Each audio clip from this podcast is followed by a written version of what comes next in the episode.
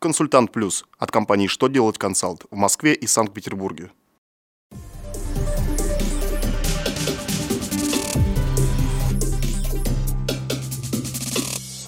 Добрый день, для вас работает служба информации телеканала «Что делать ТВ» в студии Кристина Альшевская. В этом выпуске вы узнаете. Как заполнить платежку при перечислении НДФЛ, удержанного при выплате отпускных и больничных? Какую отсрочку на уплату кредитов могут получить россияне? Какие изменения ждут ОСАГО? Итак, о самом главном по порядку.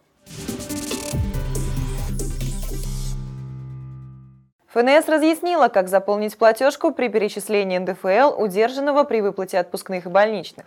Налоговая служба напомнила, что в реквизите 107 распоряжения о переводе денежных средств нужно отразить конкретную дату уплаты налога для каждого срока, если налоговое законодательство предусматривает более одного срока уплаты. Но при перечислении НДФЛ удержанного с отпускных и больничных можно составить одну платежку за месяц, так как периодичность уплаты такого платежа – месяц. При этом в поле 107 следует указать буквы МС – номер месяца, в котором отпускные были выплачены и год. Россияне могут предоставить десятилетнюю отсрочку на уплаты потребительских кредитов. В Госдуму внесен соответствующий законопроект. Это коснется граждан, у которых совокупный размер долга по потребительским кредитам, микрозаймам не превышает 100 тысяч рублей в части выплат по основному долгу и процентам на 1 июня 2016 года и на дату вступления в силу новых правил.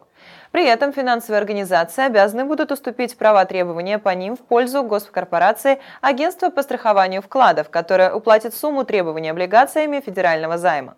И россияне смогут не возвращать кредиты, займы и проценты по ним до 1 января 2027 года. Эти меры повысят уровень благополучия россиян и снизят социальную напряженность. ОСАГО ждут большие изменения. Предложение подготовил Минфин.